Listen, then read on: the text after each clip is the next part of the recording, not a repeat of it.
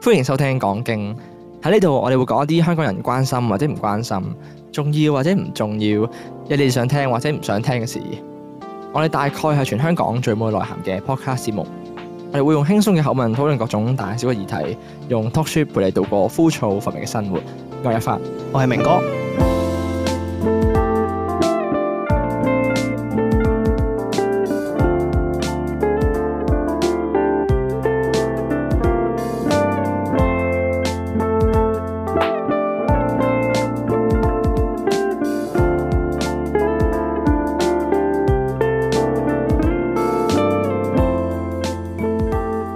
琴晚咧。係即係我哋上集咧，上一兩集啦，我諗仲啱講講緊話可能會買車嘛。哈哈哈琴晚就發生咗一件事，令到我更加想買車，哈 哈，或者更加令到我確信買車係冇買錯。係買咗啦係嘛係係係， OK，呢個再講，呢個再？OK，係講。係係，咁話説咧，琴晚搭巴士翻屋企啦。咁我自己咧搭巴士，因為我頭幾個站上車咧，即係翻屋企嗰程啊，其實通常有好多位坐嘅。咁我自己習慣咧就坐呢、個誒、嗯巴士底層啊下層啊，冇講底 層啦。係抵啫，哈哈啱冇問題 啊，其實做咩你要糾正唔啊？係巴士底層係咪車盤下唔面個底層？係唔係嘅，咁啊底 層啊嘛，上巴下層啦，巴士下層最後邊嗰排嘅嗰啲位啦，係即係近窗邊咁啦，可能我諗係去到青馬收費廣場咁咧，就有一站上咗車啦。咁其中咧就有一對嘅母子，佢仲有兩個阿哥啦，大年紀少少啊，嚇，誒我諗有兩三歲嘅僆仔啦。嗯就誒啊，係咪兩三歲四我都唔知，總之有個好細個嘅僆仔啦啊。睇睇個樣咧，應該去迪士尼玩啦，可能哦 OK，啊咁咧就即係好撚活潑嘅，係啦，好撚活潑嘅。哦跟住上到車之後就講一口流利普通話嘅。哦係，我一哎開始好地地，啊即係覺得我冇所謂啦，即係誒係啊搭冇巴問士題冇啊，係問咪題先啊係咪啊，搭即巴係士正常啫嘅人啊嘛，係啦，咁跟住咧就開始嚟料啦，係跟住搭到差唔多，我諗沙田啦，即係都搭咗好好耐噶啦，無啦啦咧我唔知佢悶定點啦，佢好似咧除鞋啦，佢冇着襪㗎，佢除鞋，哦個即係僆着仔係個僆仔係啊係啊哦係咪着鱷魚鞋啊？係啦，鱷魚鞋係啦鱷魚鞋係啦， 估撚到，着着鱷 估魚撚鞋， 到，跟住咧就係除鞋，跟住企上張凳度玩，喺度企喺度行，啊哦 OK 我就覺得，得哇屌你唔好咁啦，好唔衞生啊啦，你話哦我細個都會做一模一樣嘅嘢，啊，真係哦㗎，企上張凳咯喎，係啊我冇冇咁我誇會張啊我會盤腿坐咯，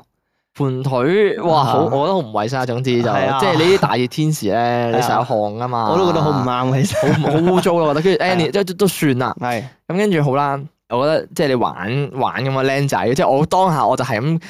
安撫自己心情就係 OK，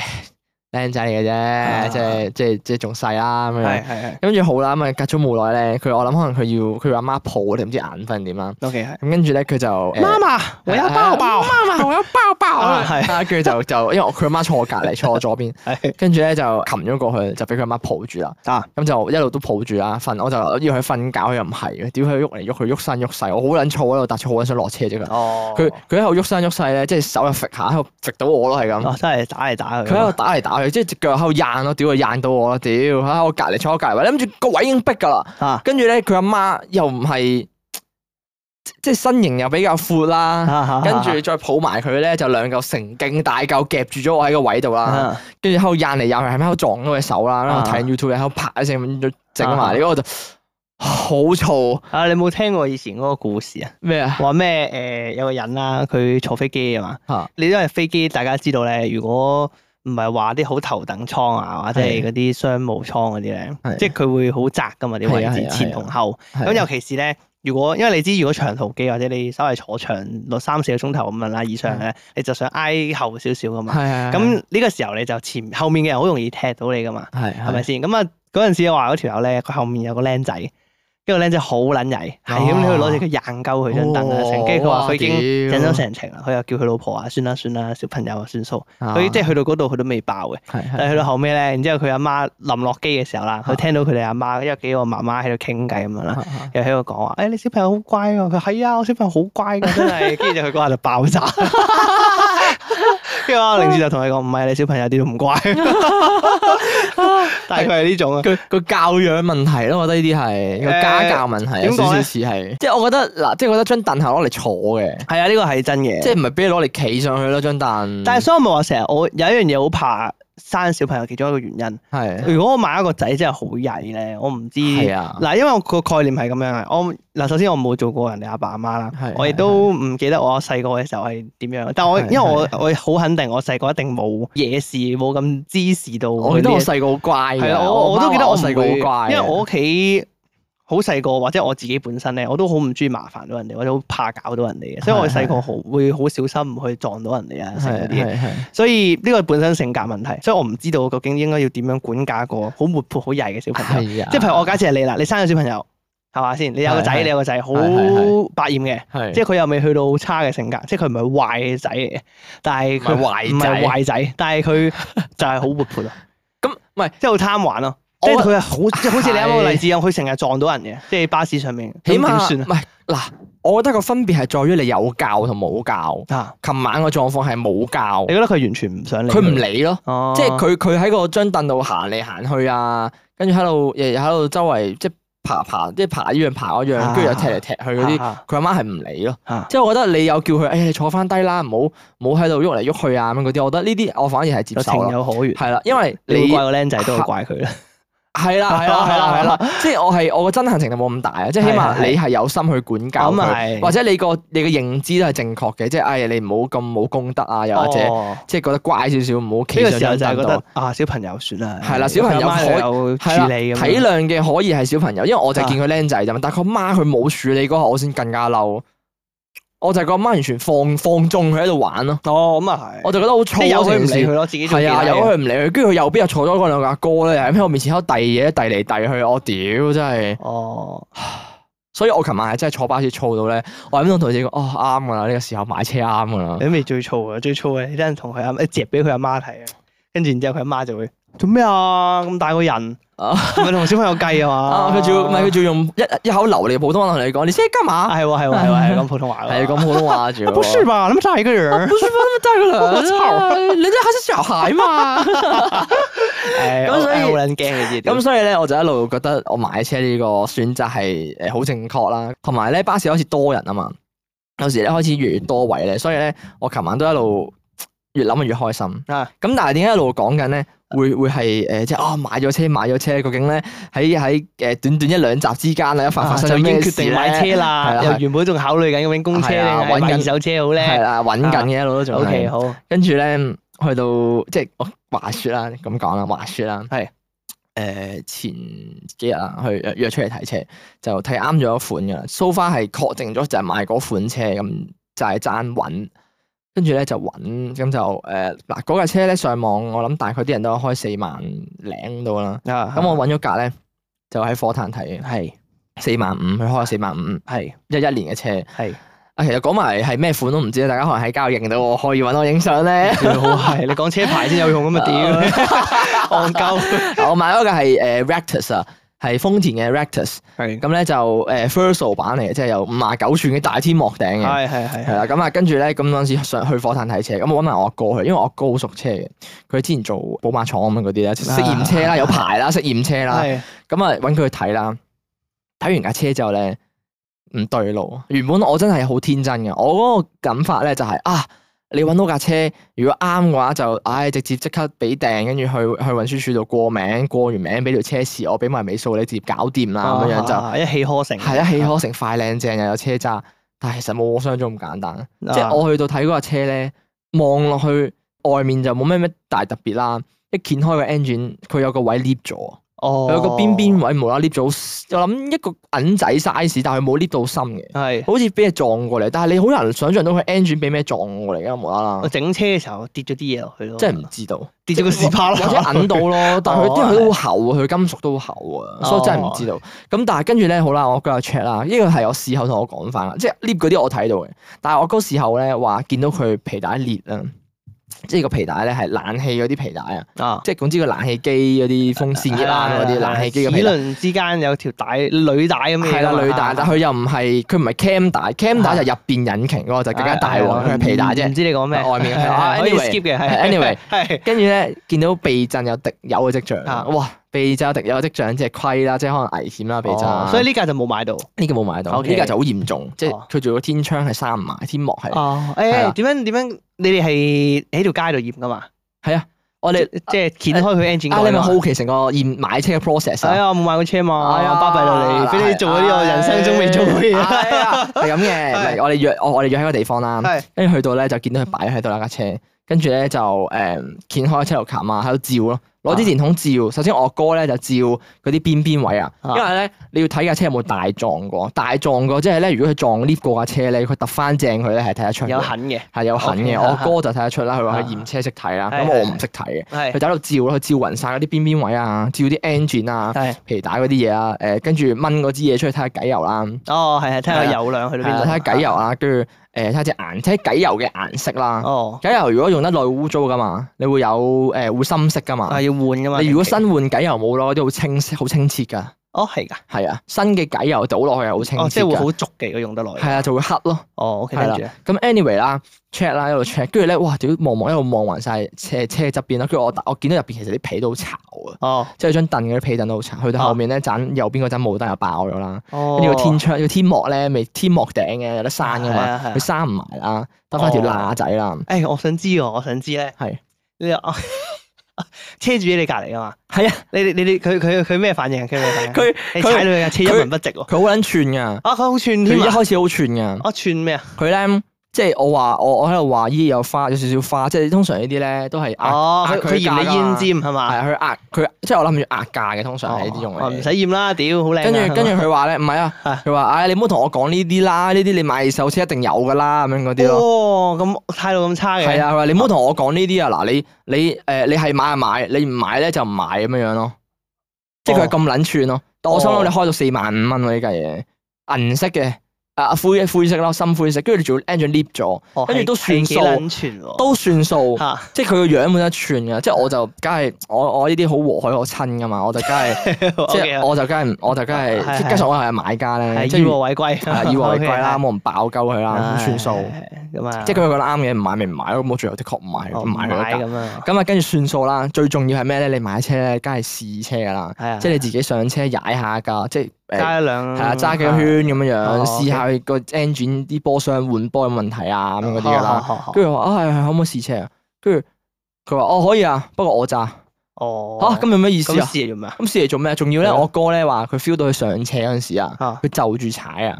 哦，即係即係佢轉數唔夠啊嘛，轉數係啦，佢特登唔踩咁深啊， O 即 K，係覺得有鬼啊。哦，咁佢雖然話佢都係七萬幾公里，所以呢架嘢最後冇買到嘅，即係哦 OK 覺得佢唔掂咯，好殘咯，即係即係太多問題。主要係條友好串啊，誒，同埋都係條一個其一啦，嗰度。啊咁當然如果架車試正嘅咁冇所謂啦啊，啊買二手車要咁串做咩咧？我都唔住。即係嗱，我明嘅，雖然我即係我明嘅地方係，我又唔係去鋪頭買嘢，即係你冇即係你冇義務 serve 㗎嘛，係啊，即係我都明呢一點嘅，但係我唔明可能點人佢哋要試真啲好合理嘅，可能佢覺得佢自己好有屎咧，哦，可能唔出奇啊。可能佢佢俾人潤咗好多次啦，已經，唔知啦呢個， 即係前面已經有有好多個人識驗車嘅，又係又係講埋呢一模一哦，樣就嘅係潤嘢。鳩佢就唔鋸咯，佢咯。話屌你老母，誒買買 買唔買唔買啦咁啦，樣哦咁你講我唔知啦呢個。 OK，咁啊好 anyway，去到晏晝嗰轉咧，因為我哥其實都係大功臣嚟，我哥佢話咧，即係佢話唉，你買車一定係係睇多幾格㗎啦，佢話冇比較冇傷害。係啊，冇蝕底嘅，反正係啊，係你嘛睇多幾日約出嚟睇多幾日，你出反嚟正睇又啊唔使錢，反正有時間係咯係咁咯，我諗係喎。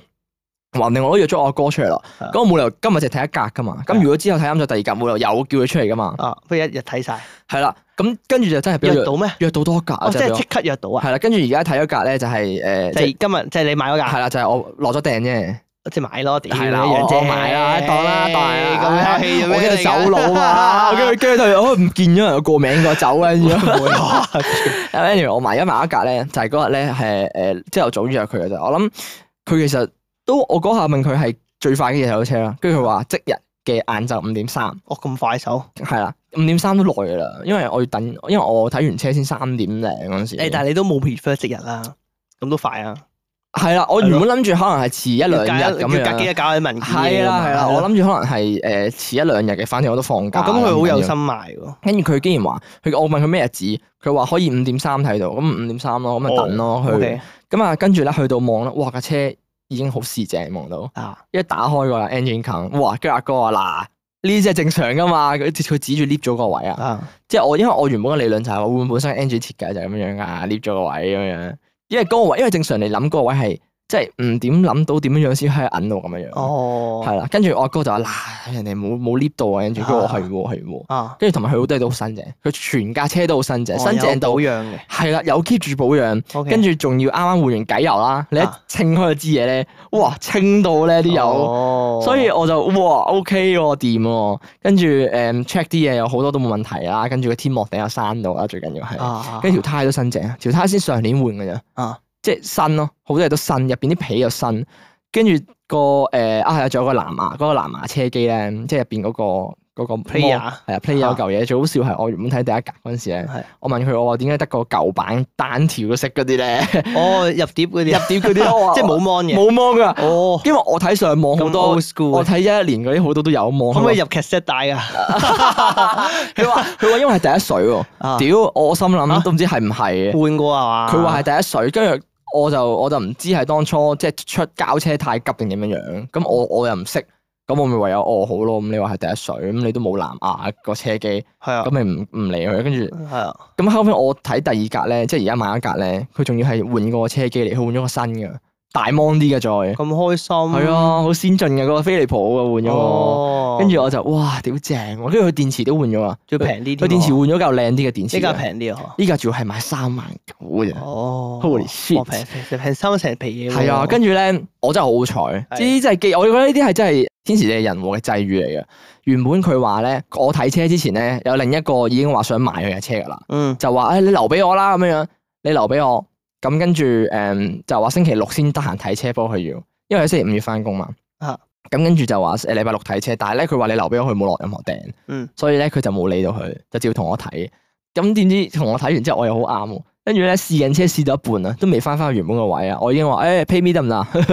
跟住佢講我有一個數俾你，我落訂先啦，幾多啊咁樣樣咯。哦，我就俾即係我就便宜我搶閘咯， O K 係我俾佢打我就打尖嘅尖，哦，佢真係佢真係 pay me 啊！先霸咗個位先，留位費先。唔係因為咁我落訂啊嘛，我有啊咁啊我買嘅啦嘛，咁啊咁咁你我有晒訂有成，我跟住簽就埋後尾就禮拜一，即係聽日就可以攞啦。係啦係啦，咁啊聽日去攞車去過名， 哇，百撚幣，唉不過就有好多嘢未搞。 做車主喎，啊係啊開心喎，即係我開心嘅地方係有架車方便啲，慳翻好多時間。哦但係但係其實呢啲係用金錢換翻嚟嘅 時間，咁都啱啊嘅，快樂不嬲都用金錢換翻嚟㗎。係啦，金哦錢就係就咁用 O K 嘅， O K，就是這樣一回事。就就係咁咧，一發成為咗個車主啦。唉，恭喜你，恭喜你！雖然我唔係話好羨慕， 唔係因為因為架車，如果我買咗你嘅 dream car，你會點樣？都唔會好羨慕。係啊，我 dream car 我有 dream car 咩？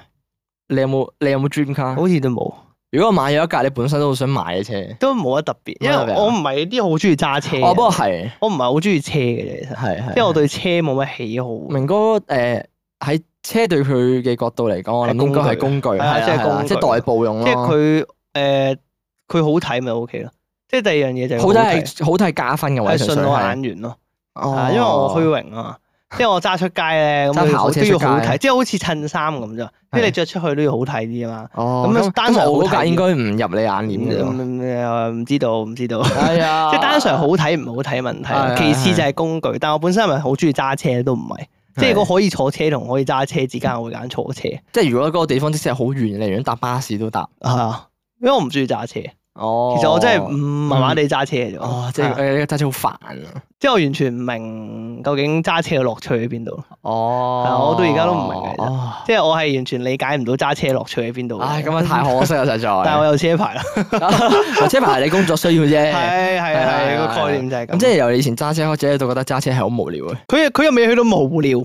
即係佢冇去到，即係單純就係一個好普通嘅過程，啊即係唔會有快樂咯，哦即係唔快樂都唔會無。聊咯，就係一個好好好乏味嘅過程，啊哎呀，點會咁㗎？即係好 好。好好玩㗎，明揸車即係啊就播。下歌咁啊，開心啲咯。但係單純係咁，我出街播歌一樣意思啫嘛，哦 係啊，一模一樣意思，唉冇分別哎不對不我嚟過講算啦，冇分別。即係我而家再講啦，我再話俾你聽點樣揸車有幾樂趣啊咧，都係對牛彈琴我 feel 到。係啊，冇錯啊，係啊，我完全唔明啊，所以所以我唔明啲人揸車咁 high 係播咩嘢，我真係唔明啊。OK， 唔怪之我話我話我買車嗰下咧，你對於我買咗架車，你更開心嘅係第日我可以車到你啦，啊係啊，係啊，我淨係 care 呢樣嘢， 你我更淨開係想心，問佢係咪可以車我，你更開心嘅唔係哇你中意馬車啊，係啊係你可唔可以車可我？唔可以車我啊？係啊，因為我我我買。 即係好似我想買車屌，你，啊即係我都想買車。但係係咧，我買車係貨有原因咯，即係可能我想，因為我想車我女朋友收工，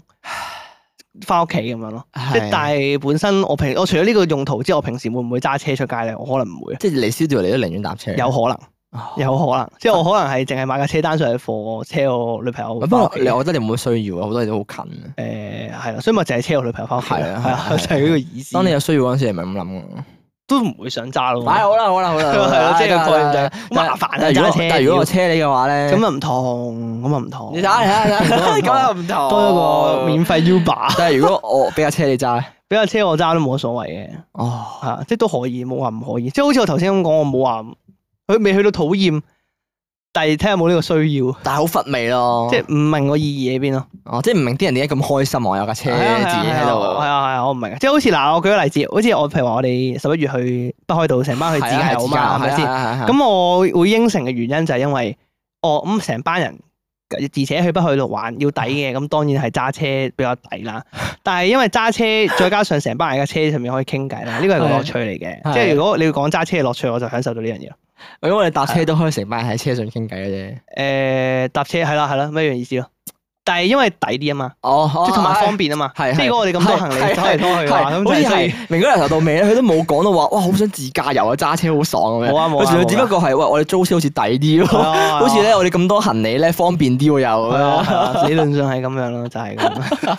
好現實。 真係真係，因為我唔明，我揸車我唔係嗰啲好車嘅人嚟係嘅，係係啊我細個都唔中意玩 Hot Wheels， 哦。係啊誒，，不過比起誒，比起如果譬如話誒，好好揸車嗰啲咧，我我買呢架車我都冇話係好，即係話要好誒中意車聚啊嘛，唔係唔係唔係，即係咧，我揀，因為我揀呢架車啊係，你揀呢架車咧，完全係唔係好符合年青人嘅喜好啊！哦啊，通常你揀車咧你都係呢我知我知你講因咩，為揀二手車都係啊咩 Jazz 啊，即係本田嗰啲咧，啊改完即係要型改啊嘛係啊改到花里花碌，跟住又可以縫縫聲咁樣。你架車似係三十歲打後以家庭事業為重嘅男人會細揸細嘅車細細格 咁樣，即係又啊咁慳樣人。形容會比較貼 體貼到位少少，佢着重個位咧，唔係話咩啊架車好型係啊啊，係啊，架車好好力啊，跟住誒又好似本田咁好多嘢可以改，佢唔係。嚇我我架車嗰啲咩實？用我架車嗰啲好處係咩？係啦，係啊實用，即係你同你講呢架車咩好？我冇啊，好慳油㗎佢，好慳油啊，內籠好大㗎，係啊，內你籠好睇個大天窗㗎，佢坐落嘅 leg room 又闊喎咁樣啊樣，但係外表咧，哦唔好睇嘅其實，麻麻地嘅啫 啱 啊咁樣樣。哦，即係你都未，我哋都未去到嗰、個，即係都愛車。誒唔係嗱，嗱，點樣定義愛車啊？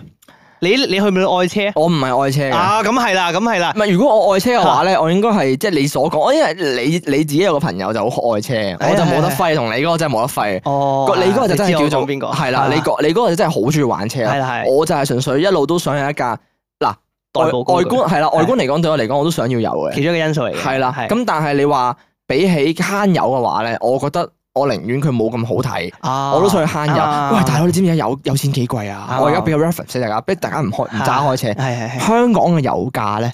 未折廿三蚊，你當廿三蚊。我上次經過見到 Shell 係廿三蚊廿三蚊一升一升。哦。通常一一車要幾多升？好啦，咁問題嚟啦，係我呢架咧已經叫做慳油嘅咯。係慳油得嚟咧，有啲人咧可能誒成日行市區咧，因為佢係成日行市區起步要多油一啲噶架嘛。五人座私家車為例。係啦，我冇啊冇唔係再試架車，我嗰架咧我嗰架熟啲，好嘅，一 lit 行到十八公里，係咁你除翻開咧，一 lit 行十八公里咧，你都唔止一蚊啊嗰度，你一油箱嘅個幾咯？呢個我唔知喎，呢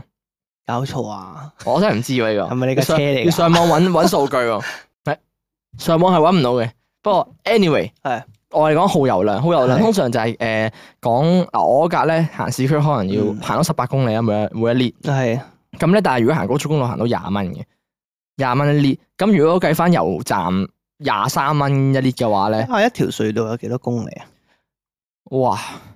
嗱，我咁啦，我俾個啊 reference 俾大家啦。啊我唯一真係計過香港啲路實質公里數咧，就係由大埔係揸去機場，係因。為嗰陣時教我 O 車 K，好啊嘛，好好，幾多啊我幾多？四廿三公里，四廿三公里，係啦大埔揸去機場要四廿三，你當四廿五啦，係我來回就九十咯。九十蚊。咁如果我真係慳油，即係我當我啊我當咧，而家即係講緊啲車慳油係幾多錢一 lit，誒幾多錢一公里㗎嘛，即係圍皮。係啊圍到嘅話，如果計計埋啦，我當一蚊啦。啊，一蚊嘅話咧，我一來一回我要九十蚊，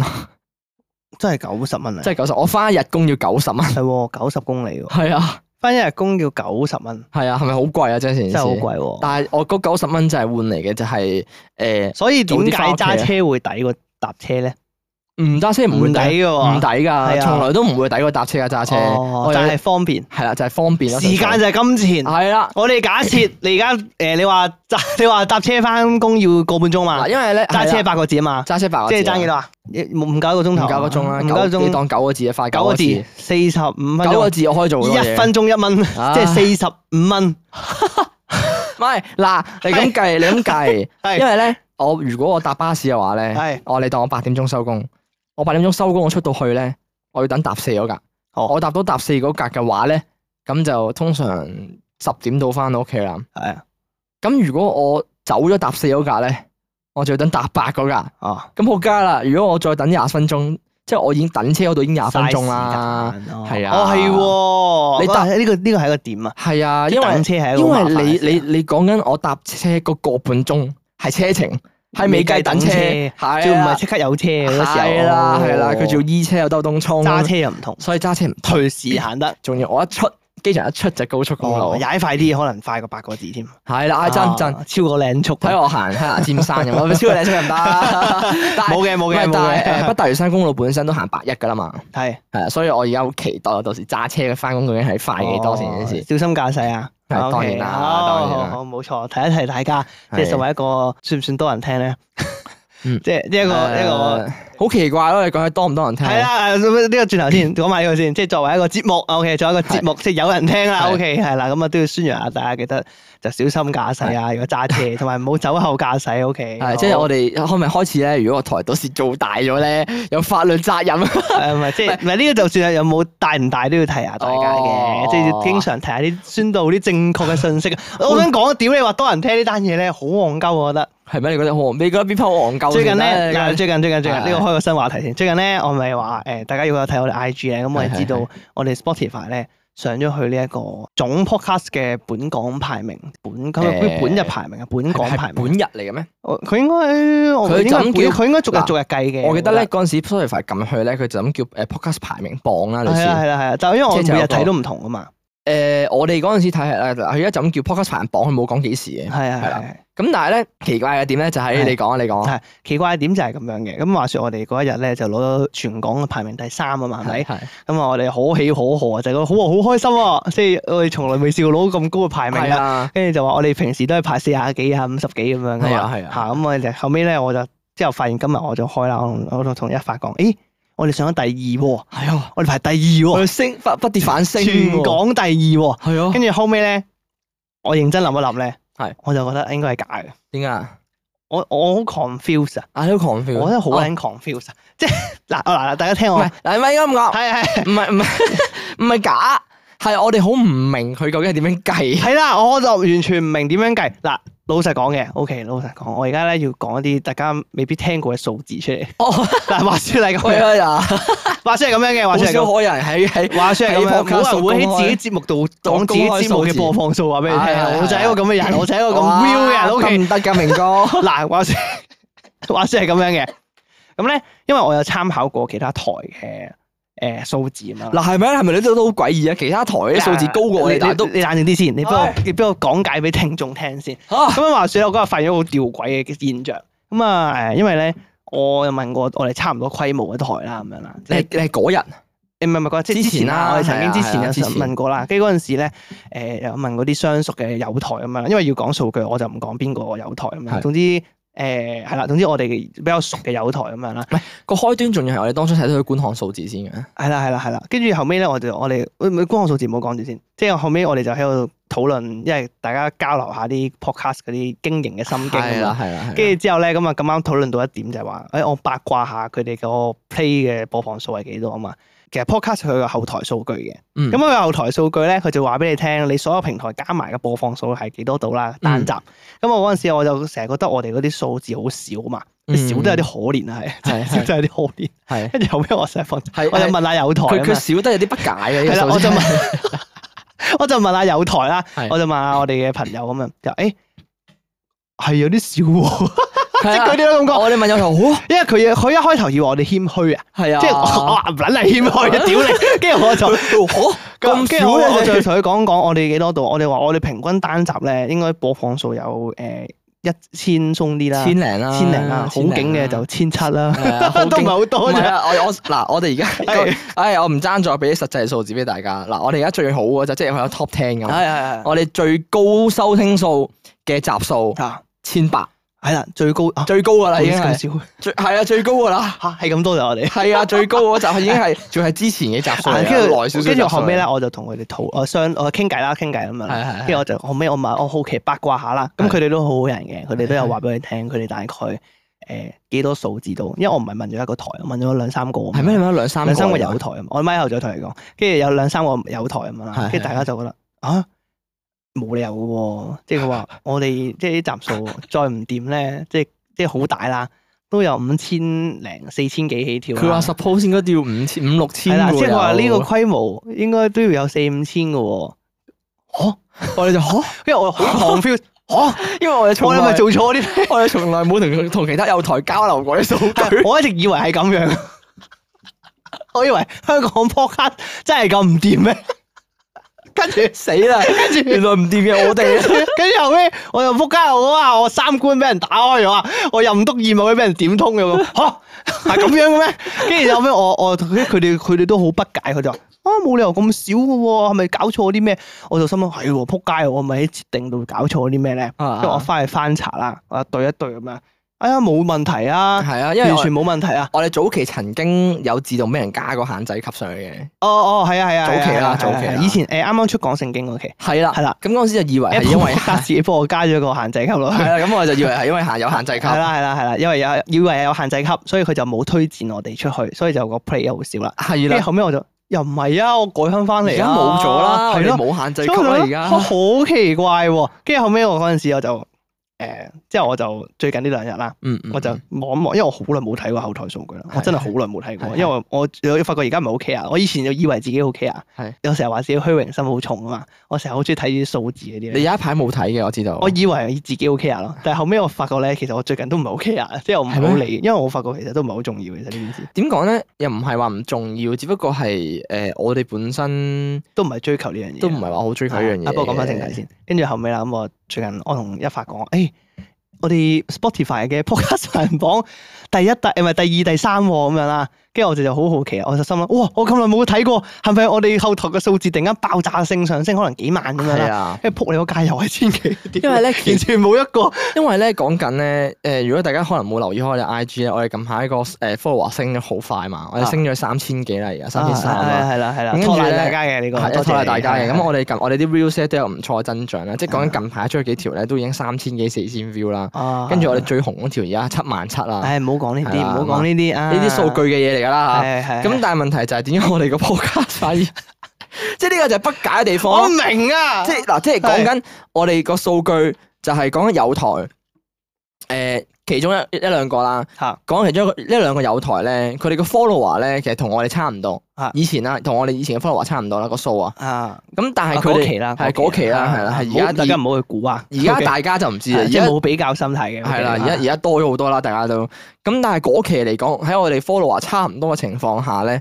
就變相诶冇理由㗎，點解佢已經五六千每一條都有啲過萬㗎？跟住我成日我就諗咯，哇，唉，我大家好點解爭討厭咁爭爭咁多嘅？點係解會咪好係咪好討厭我哋？啊所以嗱，所以今次我哋成日我哋點解我哋今次咁不解咧？ 就係明仲明不解係啦，點解我哋會上咗頭二？喂，即係嗱，我就有兩個意，我成日話係咪少個零我啊？有兩個，我有兩個心裏面有兩個答案嘅，係係一個有兩個可能。係第一個可能咧，就係佢個排行榜咧，可能佢單純係計開你個 page 望下嗰啲，但係我又覺得唔會。唔會係啦啦。第二個可能係我解釋唔到啦，啊第二個可能一係就我後台嘅數據不撚咗，係啦，係啦，我淨係諗到呢樣嘢啫。一係就我哋嘅後台數據從來都係不撚啊係啦咗，我無論我去到我可能我做到全港第一都好啦，我可能好撚多人聽啦。其實我可能我我假設我 IG 有十幾二十萬 follow 咁嘅，樣，係我懷疑我個後台數據都係一千，都係都係永遠嘅一可千。能兩千咯，先多少少。 我屌你所以老！我就唔撚明啊，根本唔我唔個個數據我我講唔通啊！成件事係真啊，係真係講唔通㗎。但係你你見佢數據咁低嘅時候，你又唔明啊點解你可以上到 top 嘅，即係唔知唔知佢點計啦，真係。我唔知啊。真係唔明。咁所以我就嚟咧，我就係要我就係要點人數咯，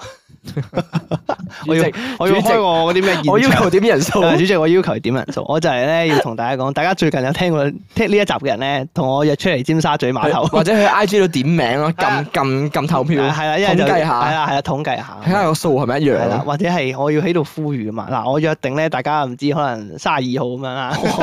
我費事講真，四日期有人去咗32三十二號咁樣啦，大家喺尖沙咀碼頭咁樣啦，大家咧記得聽咗呢集就要喺嗰度等，跟住點知原來 原來有幾千人出咗嚟，喺個碼頭喺個碼頭度心諗我乜 嘢？有咩有成千人圍咗喺 度。大家係咪問跟逃離咗啊？你係咪都聽講經 啊？成班啊線下聚會成嚟班嘅。係啊我要去到呢個地步，我先肯信我有幾多 個人聽。我唔成班信聽眾無啦啦線下聚會，你又知都係唔係啊？同埋你如果未計 咧，我哋係我係哋我哋有海外聽眾啊，海外聽眾分鐘有一隻有一半嘅佔咗成，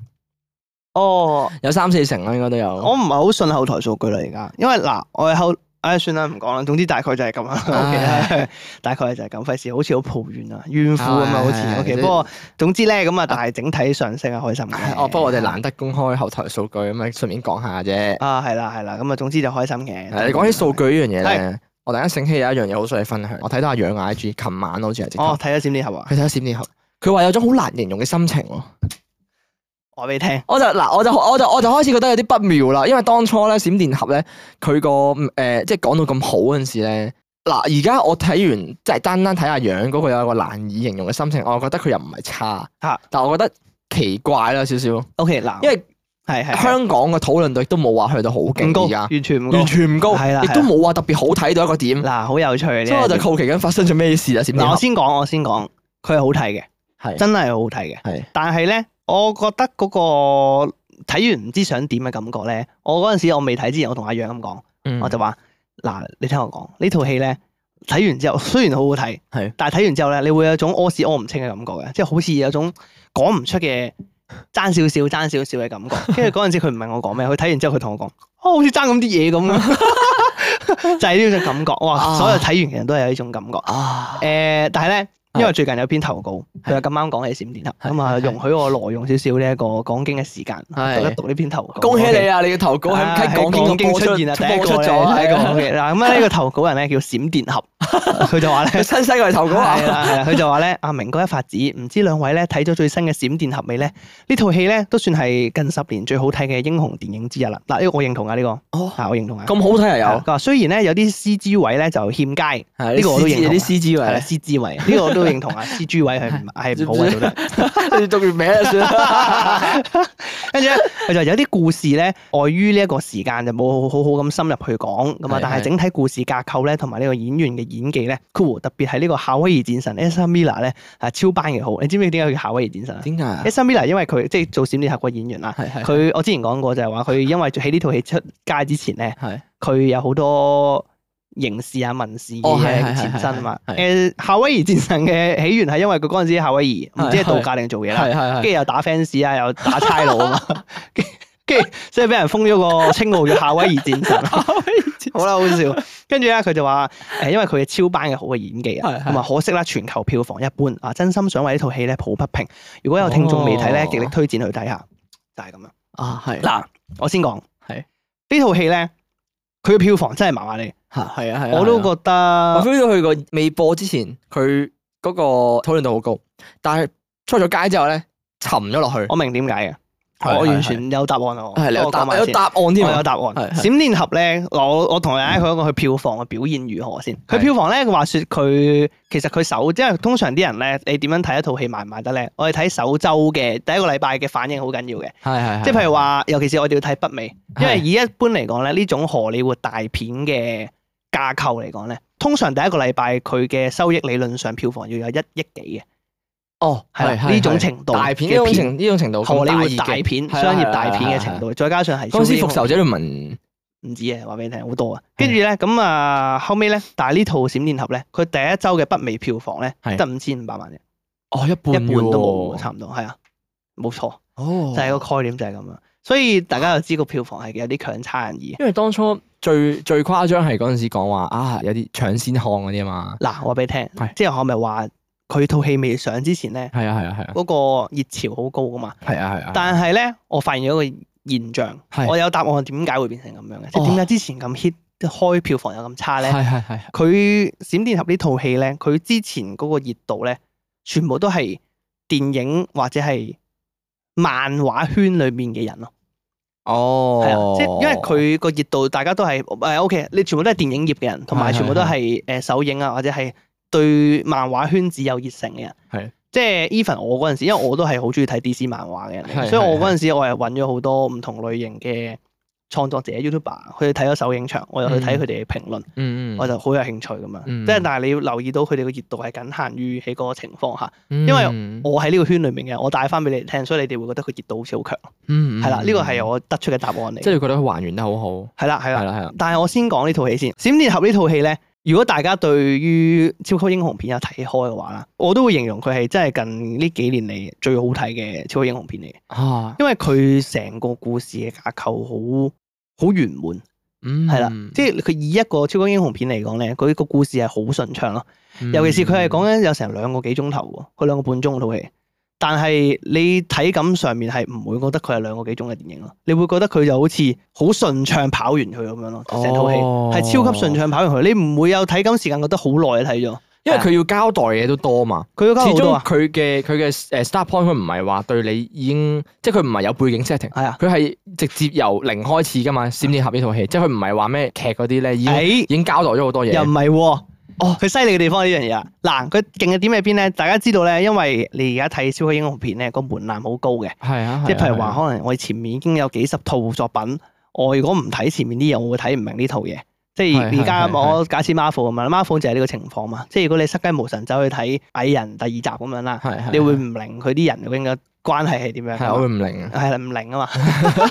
屌老母！好吃啊明哥咁跟住係咧，咁所以嗰個概念就係咁樣，即係佢而家睇英雄片嘅門檻好高。係我唔好用續集嚟比喻啦，係我假設你失驚無神走去睇個黑豹一咁樣。係啊你都唔明嗰啲人個設計係點樣，即係你可能裡面有啲人，我發現佢突然間出現咗啲奇怪怪嘅人咁哦樣嘅，邊個嚟㗎？係啦係係啦，啦係啦，你就覺得好費解嘅。但係咧，佢閃電俠呢套嘢佢做得好嘅其中一個原因就係話，誒、我睇完我就會覺得，無論你係漫畫 fans 又好，電影嘅 fans 又好，甚至係白紙入去都好，嗯你都享受到。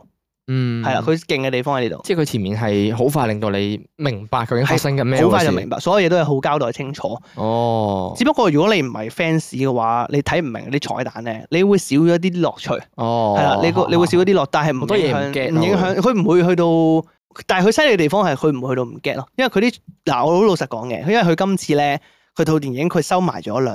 袋嘅蝙蝠俠入去，係係啦，但係你又唔會覺得佢好賣弄情懷。哦，佢勁嘅地方係佢塞咗好多舊嘅嘢入去，係係，但係佢完全唔會俾你嘅感覺係敷衍你同埋賣弄情懷，然之後唔俾新嘢你咯。嗯佢所有嘢都好順暢咁跑完佢。嗯係啊，而且你會 feel 到 DC 電影裏面咧，你 feel 到所有演員對於漫畫嘅熱誠係好強嘅，即係佢嗯哋全部都好用心去研究個角色，去想將個角色還原翻哦出即嚟係。想立體好多，係啦係啦，所以你會 feel 到睇 DC 嘅電影嘅樂趣就喺呢度咯。係啊誒，但係所以佢呢套戲勁嘅地方，同埋最犀利嘅地方係咩咧？係係係就係因為你知我之前同大家講過啦，DC 同 Marvel 唔同，DC 係相對粒水好多噶嘛而家，因為而點家係係啦，點解係因為誒、呃首先 DC Studio 嘅老細係華納兄弟啊嘛，係係係所以咧 DC Studio 嘅好多決定，佢做製作電影上面嘅決定咧，好多時候佢哋以前嘅以往嘅出過嘅事就係話華納兄弟上面嘅高層成日影響佢哋，嗯就係落誒出手干預佢哋。嗯就係譬如話咩意思咧？就係譬如話誒、呃可能假設我拍咗一套超人，嗯華納唔中意，重拍。係係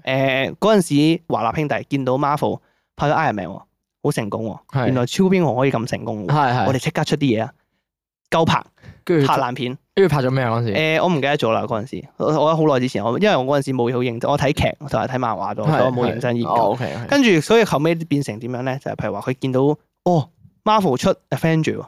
我哋 DC 漫畫裏面都有個哦 Justice League 嘅喎，即係有個正義聯盟跟嘅住嘛，嗰陣時出出，啦。啊跟住出做咩唔出？啊？係啊跟住就嗱嗱聲啦，咁變相個結局係點樣？即係結果係點樣啦？就係有好多冇交代清楚嘅角色，好急咁樣去夾硬塞晒落去一個故仔裏面咯。係就會嚇係啦邊度嚟嗰啊係啦條，友？之後所以變相去到嗰陣時咧，甚至係華納裏面咧、DC 裏面啊，有好多導演咧會同上面嗌交嘅，就就話唔拍啦，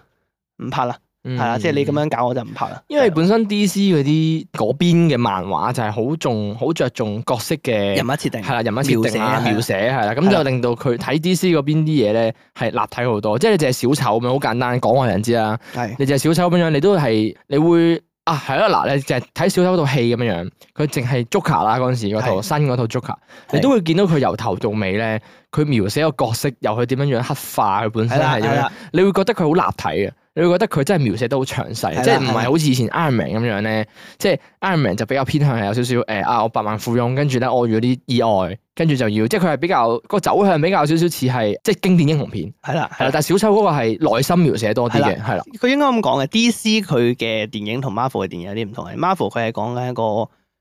唔同嘅英雄拼埋一齊之後，佢哋嘅故事係點樣，即係嗯成個故事嘅大綱走向係點樣。DC 佢嘅核心主要都係喺個主角度開始，係即係由個係主角內心開始，慢慢擴係啦，係大。啦，DC 係由內心戲係開啦係啦始，係主誒誒 Marvel 嗰邊係比較似係由事件開始，係啦，係啦。哦，我成日好中意有人網上面形容一個概念啊，即係佢哋話誒 Marvel 嘅角色係咩咧？係 Marvel 嘅角色就係點樣見證誒、呃一個人變成 神，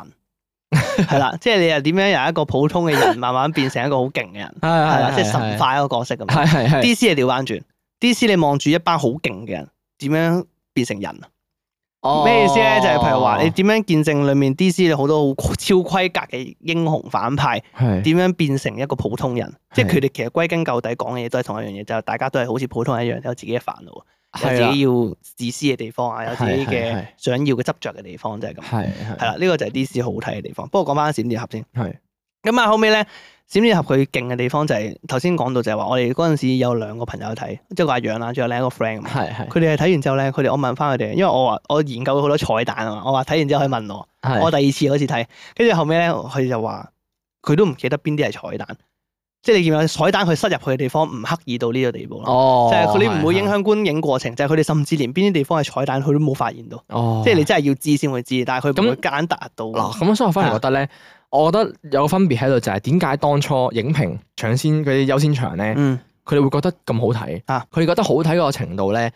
我覺得係升華咗啊，啊因為佢哋本身熟啊。熟啊，係啊，熟係啊，咧變相啲彩蛋咧，你睇到佢會就會覺得好有心製作組，啊佢又唔刻意一嚟，又有彩蛋喺度，就會覺得好有心。啊但係咧，如果俾咗好似係一啲唔熟嘅人咧去睇咧，你就會覺得你唔明咯，即係純粹只不過係佢嗰個位做咗啲嘢出嚟，跟嗯住幫助到劇情，但係你覺得唔 odd 嘅，但係你唔明咯。誒係你會少咗少少樂趣啦，係啦，你啊 feel 會到少咗好多樂係趣。啊即係如果係入啊邊啲彩蛋係咁俾心機去整咁有細節嘅話係啊係咧，啊咁你就感受唔到當中嘅真樂係好睇，趣，會扣好多分。啊我覺得呢一 part 但係我先講啊係，佢 overall 以一個英雄片嚟講咧，佢達到咗一個幾新嘅高度嘅。哦，咩意思就係係話佢做到一般超英片冇做到嘅情感戲出嚟，即係我哋哦貫穿成個古仔睇完之後咧，係你係會係有個好感動嘅位嘅，哦，係啊，係真係會 feel 到係嗰個位係一般你睇超英雄片好似從來冇試過有呢種體驗，哦係啊，係幾犀利呢樣嘢我覺得哦啊，所以我覺得係拍得幾好。不過佢講真咧，我最佩服嘅地方咧，我係最佩服個導演。係因為成套戲咧， 佢由開始製作、編劇、構思嗰個架構啊、構思個劇本啊，係去到拍完咧，中途已經好換咗四十幾個編劇，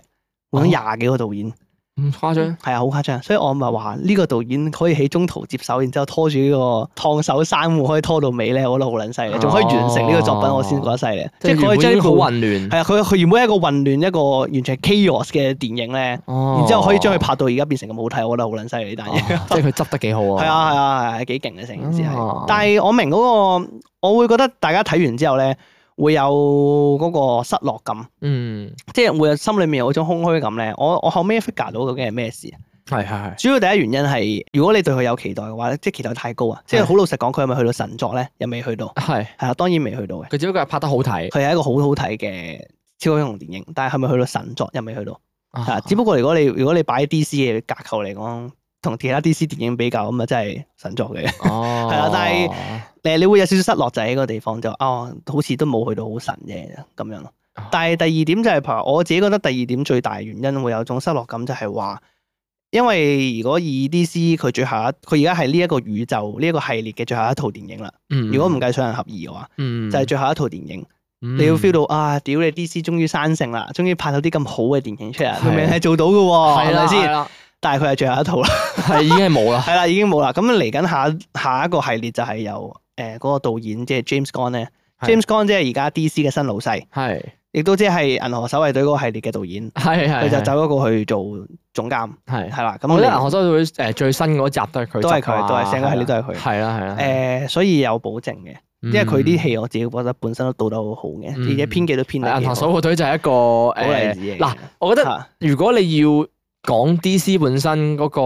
風格嘅話咧，銀河守護隊係一個幾好嘅描寫。銀河守護隊本身就係比較注重角色角色多啲係嘅，啊係啊係啊。甚至乎你去到銀河守護隊最新嗰集就更加注重角色係啊嘅你描寫 feel 啦到。個特色喺呢度㗎。係啦，你係啊 feel 到佢拍戲個特色就係係啊佢唔會話即係誒好好即係英雄片嘅嗰啲。佢唔係好大路咁講個古仔咯。係啦係啦，佢真係啊係同你着重每個角色啊，即係可能入邊反映到佢內心其實都有少少係啦係啦係啦對。以往嘅憧佢憬啊咁之佢類導嗰啲。演嘅即係佢佢嘅鏡頭下嘅角色好立體嘅，係啦，佢鏡頭下嘅角色真係好啊立體。啊係啦就係咁啊樣。所以 James Gunn 過咗去，嚟緊會策劃 DC 新系列嘅，即係嚟緊一個新嘅宇宙嘅系列，就幾期待嘅。但係華納嗯會唔會有干涉就唔知，係嗯。啦。所以你會 feel 到嗰個失落感就喺度，即係。啊你對佢嘅有期待，又有啲驚失望，因為呢個我覺得係 fans 嘅心態，即係可我惜啦，即係我覺得我我都係一個 DC fans 嘅，但係我會覺得好驚咯。你係 DC fans 嚟我㗎都算係㗎，啊你係我以前好中意睇個鹹城嗰啲㗎，哦，係啊，即係我所以變相就係我會好期待，但係又好驚期待會變成失落，啊因為你知道華納嗰啲以前做過嘅嘢，所以你就覺得係又驚又開始終心。有個掣肘喺度咧，係啊佢逃脱唔係啊係啊，同埋 DC 選角係選得好好嘅，到啊。即係一般以前誒 casting 嗰個選角宏講觀緊嚟講係啊，係真係選得好好。係係但係變相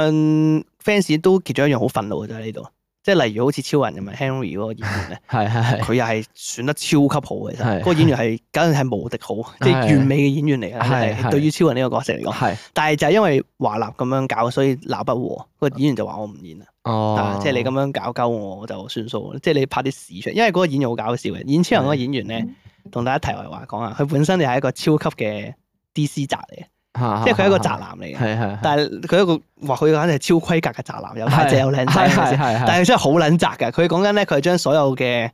DC 嘅漫畫都睇過晒。係跟住然之後講緊佢本身有一個好誒，呃佢係一個 gamer 嚟嘅，本身又係係好撚中意玩。誒佢因為佢而家咪冇做 DC 嘅，係佢而家想自資拍電影。嗯嗯佢想自資拍咩電影咧？佢想拍 Warhammer 嘅電影。 哦係啊，佢本身係 Warhammer 嘅 fans。你話驚唔驚？你拍 Warhammer 我同大家講下，如果有啲人唔明咧，就 Warhammer 係一個外國好出名嘅一個 board game 系列嚟嘅，原本係係係係原本係小説定係 board game 嚟嘅，總之是但一樣啦，我記得係應。我記得應該就係 board game 啊我唔記得起源係小説定係 board game 咯。哦，咁我唔啦記得你我唔記得咗啦。就係總之，因為誒佢喺外國嘅電玩文化圈咧，影響好大嘅一係係個一個遊戲嚟嘅。之後佢衍生咗好多電玩遊戲之類係嘅嘢，係即係一個喺外國好紅嘅一個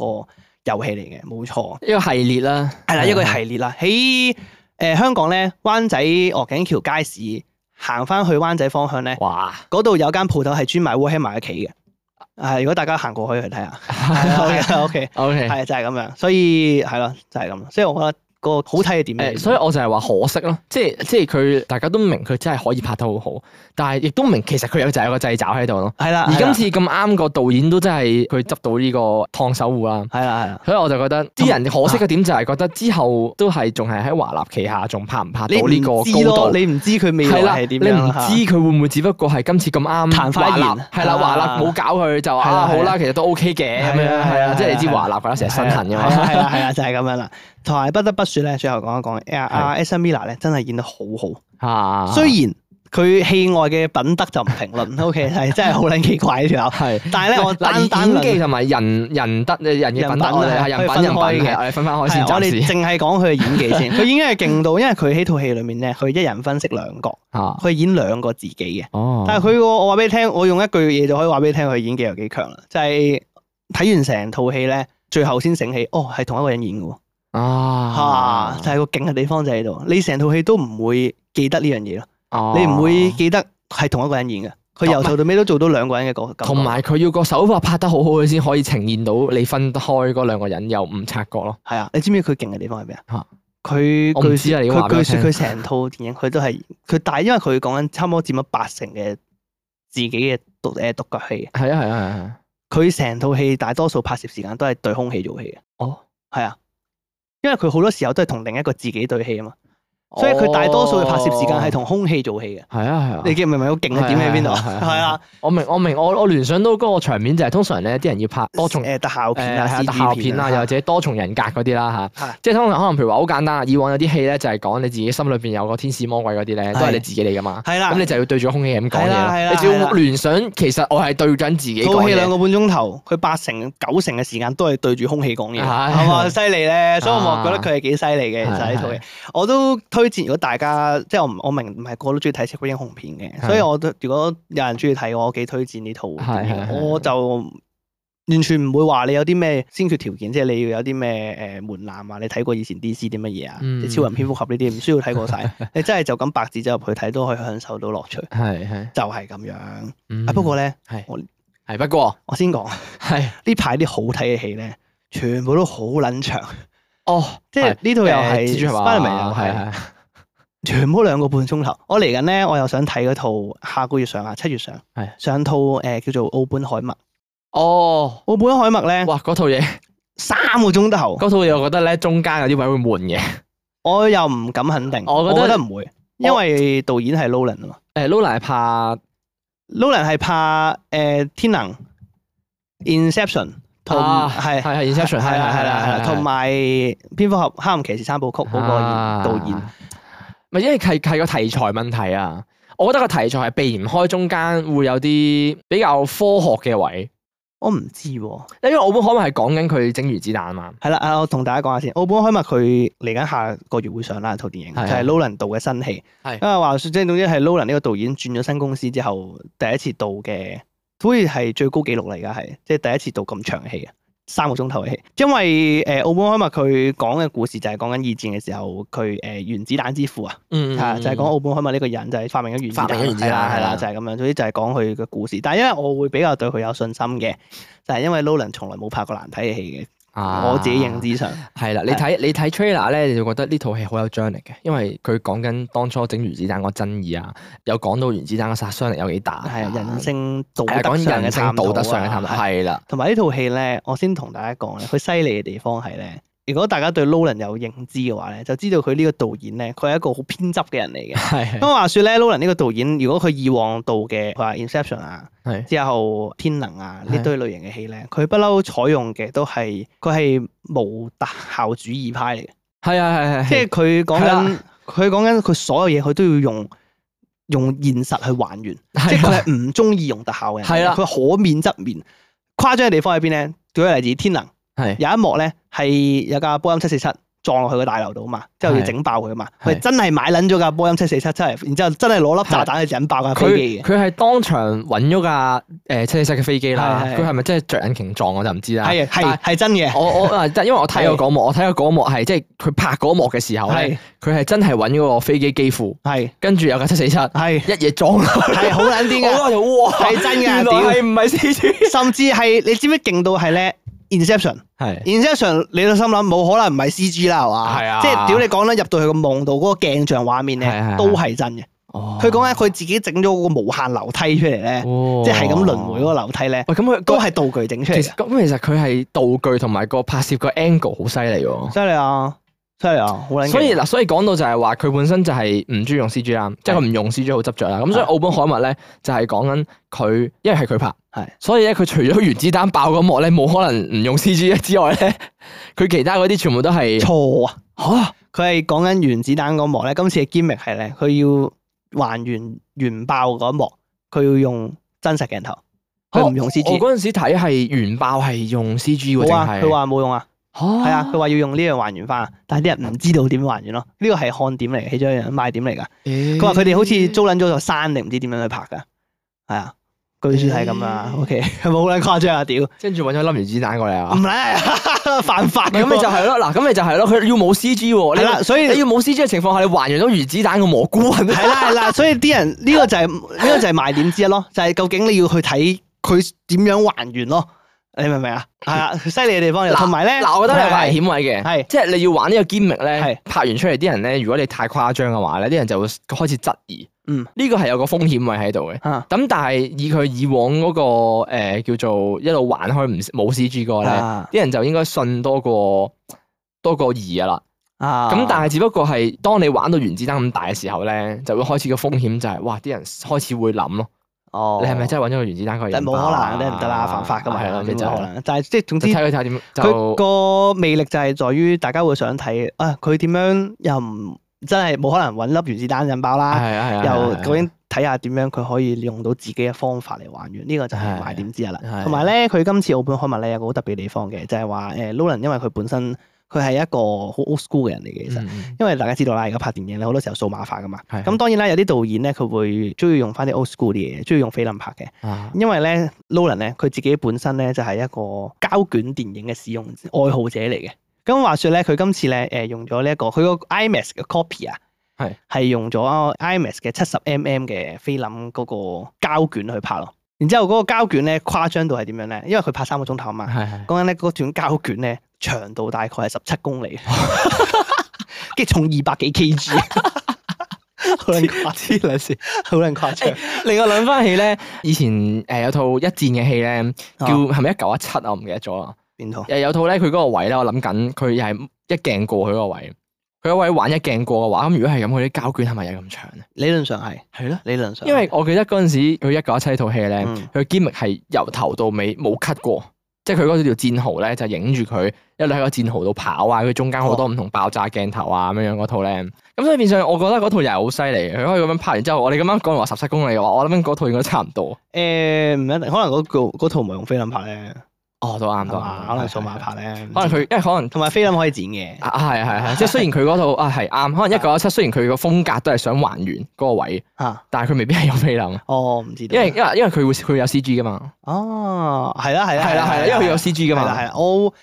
點講咧？我我我嚟緊會去睇嘅，我下個月我睇完就俾個影評俾大家係係。啊我自己 OK，係幾有興趣去睇奧本海默呢套戲啊，嘅，幾期待其實我自己我覺得。原本都有興趣，啊但係我見到佢三個鐘，我真係腳步咗，因為係好撚你長你要你因為嗱，其實個題材有興趣嘅，你要攞原整原子彈誒發明原子彈嘅過程嘅道德啊呢啲，其實我覺得個題材係幾吸引嘅。啊但係你點樣樣將佢拍，即係你點樣樣三個鐘咧？我又覺得中間一定會有啲係齋好探討呢啲人性人性背後嘅意義咯。就所以所係以我就所以呢個話我就卻步咗。咁我唯有等你睇完之後，嗱蜘蛛俠我接受到嘅，因為蜘蛛俠咧真係冇冷場嘅。係啊，蜘蛛俠嘅話我未睇，但我知道佢本身因為佢個題材就唔係好似即係會有呢啲咩探討人生意義嗰啲係噶嘛，係啦係啦係啦係啦啦。係冇咁冗長。係啦，就冇咁冗長，啊咁所以變相蜘蛛俠我嚟緊可能會有一日抽時間，我會等佢睇嘅。 OK 睇。哎我但係咧，我同大家講下先。係如果你真係有心睇奧 本海默，我啦我啦我自己啦，係係，我會係係咪有睇建議啊？我會去睇 IMAX 嘅，哦，因為佢用緊 IMAX 嘅菲林去拍。係誒嗰個格式上同大家講下咧，如果你去一般戲院睇咧，佢係會有 cut 咗嘅，啊係係係，佢係唔可以完全呈現到個畫面出嚟嘅。有有好得意嘅冷知識話俾大家聽，我記得用 IMAX 拍咧，即係因為佢要呈現到嗰、個佢部機啊，係拍 IMAX 嗰部機係個 cam 啊，係其實好撚嘈啊，係啊係啊，係啊好撚過癮係啊喎，即係連常聽到佢突突突突突係咁，啊係啊，好撚大聲㗎嘛，好撚大聲係㗎啊係啊係啊佢個摩打轉得好撚快，佢個摩打轉得好撚快啊係係係啊，係首先冇錯做到個效果，因為佢本身要已經大格數啊，係啊係啊，佢大格數又要流暢呢個畫面，冇，錯就係咁樣唉咯。係總之電影分享會去到呢度，OK，係係冇錯。係嚟緊我應該會去睇，睇完咗話翻俾大家聽 啊。OK，好好咁啊，唯有期待下明嗰時呢個澳本海默影評噶啦，因為澳本海默一發就絕對唔去睇啊嘅應該。我對上一次睇三個鐘嘅戲咧，已經係魔界 啦，已經係咁撚耐之前， Law Frame 係係好應該係。撚 耐。係，因為好少我真係有三個鐘嗱，啊。我先講啊，你就算係我哋之前睇嗰啲 Avengers，佢都係兩個半鐘啫嘛。啊又係咪咧？我唔肯定，係啊咪啊好似係係咪啩啊？我嗱，我哋以我哋以我哋 End Game 為例啊，Avenger Avenger 嘅 End Game 為例。Sorry，我錯啦。啊嗱，咁 Avenger 就拍得好啦係，Avenger 嘅 End Game 就拍得好啦啊，Avenger 嘅 End Game 就係你佢你睇咗三個鐘頭，你都唔覺 嘅。哦，係啦，嗱魔界就唔得啦。係啦， 魔戒嗱，我先就講啦，啊，我係中意睇魔界嘅，係啊但係咧，我不得不承認咧，以我本人嘅角度嚟講咧，我覺得魔界有好撚多好多餘嘅位， 即係佢哋嗰啲跑山啊、佢下海啊嗰 即啲係位咧，即係我嗰啲覺得可以， cam 我咧覺得可以輕微剪你要剪嘅啫影喎住佢成扎喺座山度行路啊，孭住啲背即係囊我啊。即係我 明，即係我明你喺嗰啲咩屌你大瑞士大草原唔係因度為拍實景係好撚有堅力唔係嘅，因為但係可以佢要唔使全部剪入因去為嘅，大佢要佬佢要表達佢個世界觀俾你啊嘛。係，但係唔使剪咁撚多咯，我覺得。屌你老母！我睇魔嗰界啲咩森林咧，佢要咁喺度整嗰啲誒喺個森林入面前進咧，要係咁影佢哋咧經過啲樹啊，係啊係啊誒跨過啲河，啊勁多嗰呢啲鏡鏡好頭。啊中意整嗰啲鳥瞰畫面咧，以前冇航拍機噶嘛，係啊係啊係啊我唔知點拍過喎，其實以前誒揾揾呃支好長嘅吊臂射出去，應該即係係自拍神棍啊嘛，係啊大型 版自即拍係神佢棍。啊好撚多嗰啲 wild shot 咧喺個天度影翻落去，然之後哇好撚大個草原，係哇啊好撚大個山，哇好撚大個河，係啊唔好知大個森林咁樣。我我嗰陣時唔知黐咗邊條筋咧，我喺中學有一次我係坐喺屋企睇三集啊，一次過睇三集冇計。你用咗一日㗎啦，應該係啊 用咗廿九個幾鐘啊！屌你，我坐撚到我屎忽痛。 一日裏邊要睇晒《魔界三部曲》嘅，簡直係係地獄 啊！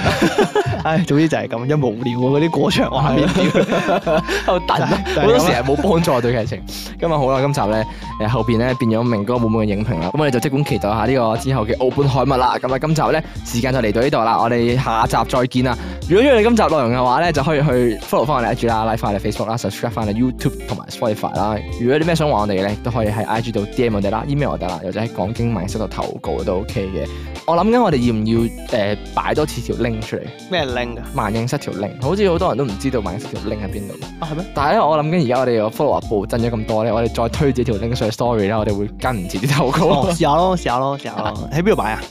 Sorry 啊！哦，好啊，好啊，好啊。咁啊，就係咁樣樣啦。我哋所有資訊咧都喺資訊欄度揾到啦，可以。咁我哋今集就嚟到呢度啦，下集再見，拜拜拜拜